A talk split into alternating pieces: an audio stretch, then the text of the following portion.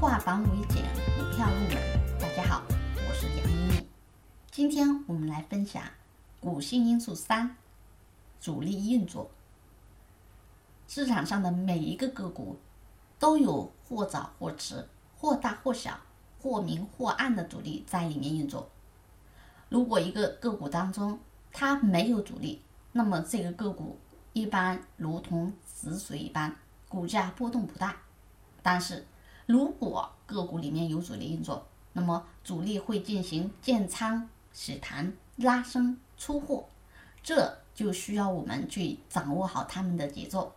有主力运作的股票，股性一般也比较活跃。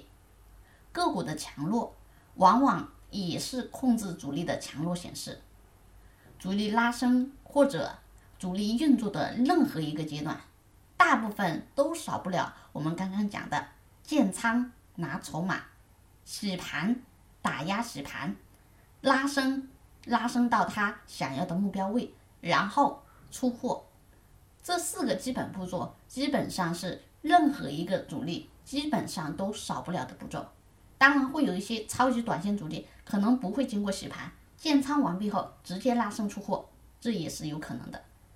那无论是哪一种，它都会影响股票的性格，会影响股性的活跃程度。我们来看一个案例：三五互联。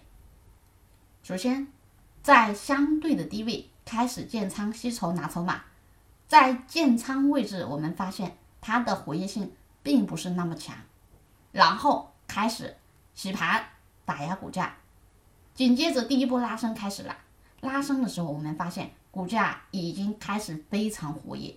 好，在这里呢，拉升一波后，它又横向震荡打压股价进行洗盘，然后再启动第二次。非常凌厉的真正的主升浪行情，这个时候个股的活跃度已经非常强了，似乎看起来啊，我们看它好像要拉第三波，但是在最高位置呢，它做了一个诱多信号，主力开始出货了，好，开始出货，股价开始大跌，这整个过程当中，我们都发现它都会影响到股性的活跃程度。所以，主力运作也是影响股性的一个非常重要的原因。